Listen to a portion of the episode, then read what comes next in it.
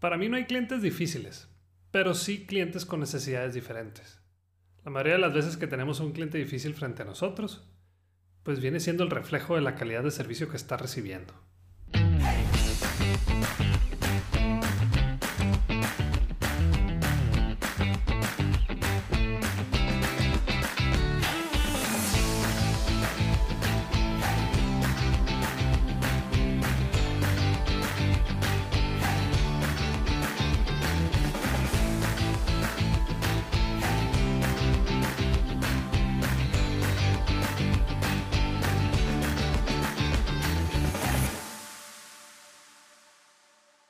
Este es el episodio 26 de Bueno, Bonito y Valioso. Yo soy Daniel Rodríguez de la Vega, conferencista internacional, fundador de Creces y host de este podcast. Hoy vamos por un tema muy importante. Ya les he dicho que soy un mystery shopper de por vida y que en todo me fijo. Algo de lo que me he dado cuenta muy seguido es que no sabemos tratar con clientes difíciles. Y es muy importante aprender a tratar con ellos, porque no importa en qué giro de negocio estemos, siempre tendremos o vamos a tener este tipo de casos. Para empezar, tenemos que entender la diferencia entre cliente difícil y mal cliente. Y esto ya lo mencioné en una de las preguntas de la audiencia en otro episodio. Un cliente difícil es aquel que está recibiendo un trato difícil. Es esa persona con quien nos equivocamos, le quedamos mal y no hemos resuelto todavía su problema.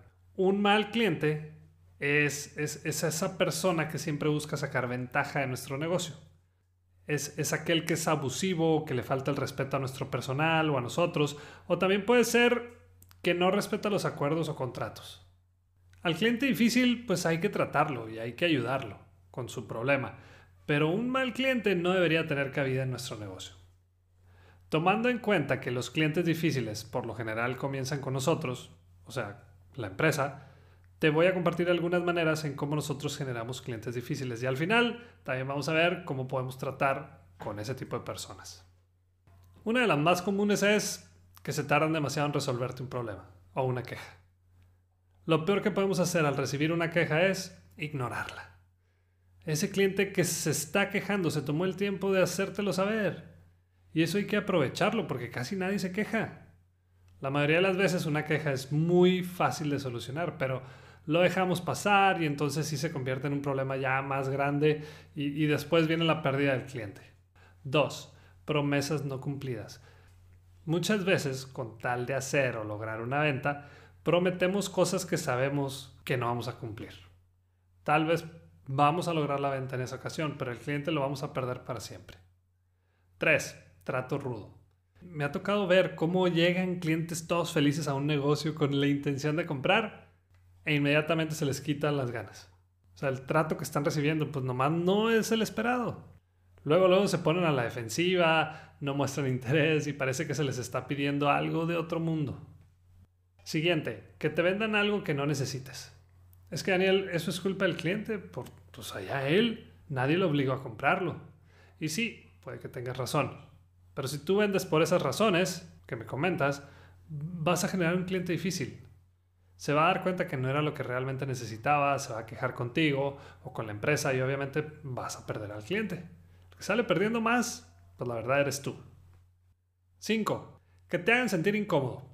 Una vez fuimos a cenar un grupo de amigos y una de las que iba con nosotros pidió su platillo de siempre, que, que siempre pide en ese restaurante. Cuando se lo traen y empieza a comer, de repente dice que le sabe raro.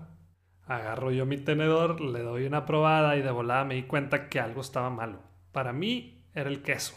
La convencimos de que le comentara a la mesera y se animó.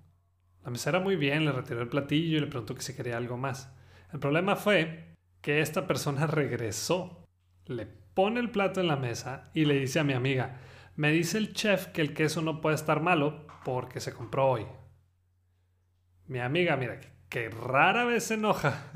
Ahí sí se prendió y le dijo, bueno, dile a tu chef que venga aquí y que lo pruebe.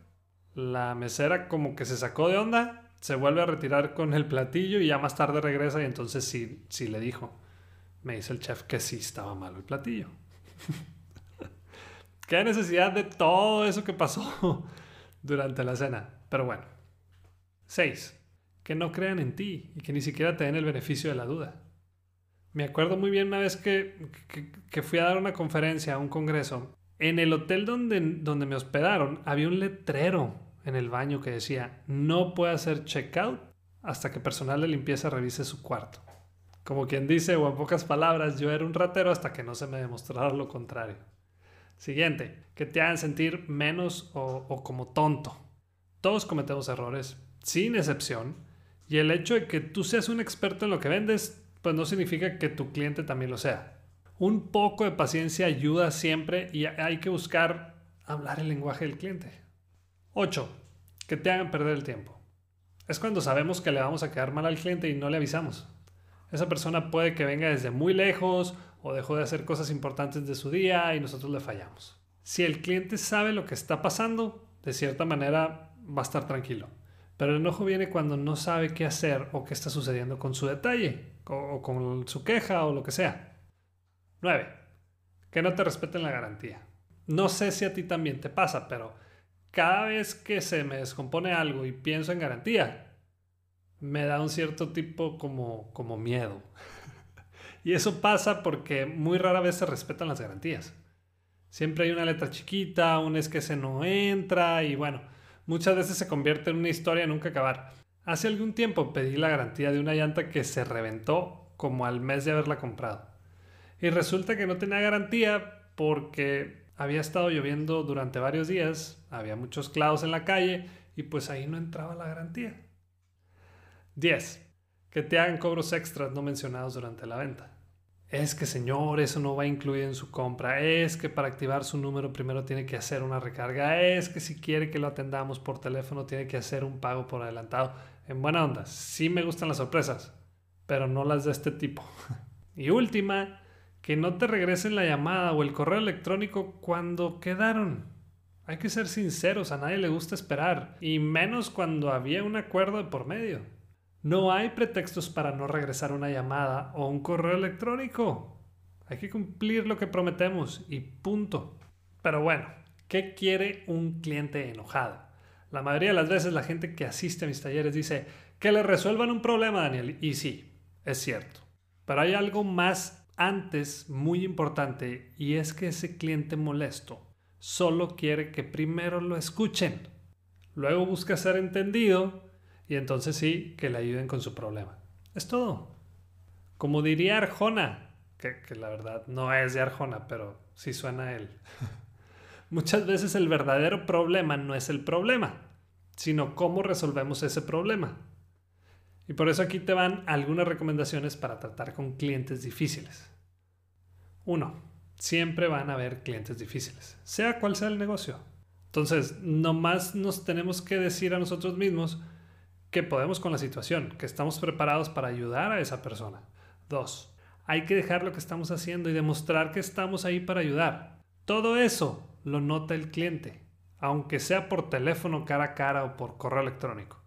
Tres, hay que escuchar sin interrumpir. No sé si te ha pasado, pero cuando estamos en una reunión y todos están hablando al mismo tiempo, lo que hacemos es subir la voz para que nos escuche a nosotros. Ah, pues lo mismo pasa cuando interrumpimos a un cliente molesto. Deja que te cuente, deja que se desahogue. 4. Repasa la situación para que los dos estén en la misma sintonía, que se dé cuenta que pusimos atención y aquí viene lo bueno. Es donde le vamos a decir la solución a su problema. Me ha tocado ver o vivir situaciones donde la persona que te atiende se enfrasca o se encajona en decirte que eso no se puede hacer y de ahí no la sacas. Mejor hay, que decirle al cliente lo que sí podemos hacer por él. ¿Sabes qué? Eso que me solicitas está fuera de nuestro alcance. Pero lo que sí podemos hacer es esto, aquello y esto otro.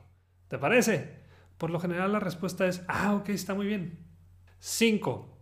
Lo que dijiste que ibas a hacer, pues hazlo. Tal vez tú no resuelvas el problema, pero debes encargarte de darle seguimiento internamente a esa queja. Y 6 cuando se haya resuelto el problema, hay que contactar a ese cliente, nomás para ver si hay algo más en lo que puedas ayudar y ya, listo. Yo siempre recomiendo tener una reunión semanal con todo el equipo para ver los problemas que hubo con los clientes difíciles. Y ahí todos pueden aportar soluciones y hay que dejar muy clara la solución que se tome o seleccione para ese caso en específico. porque así todos van a estar en, el mismo canal y van a saber qué hacer cuando algo salga mal.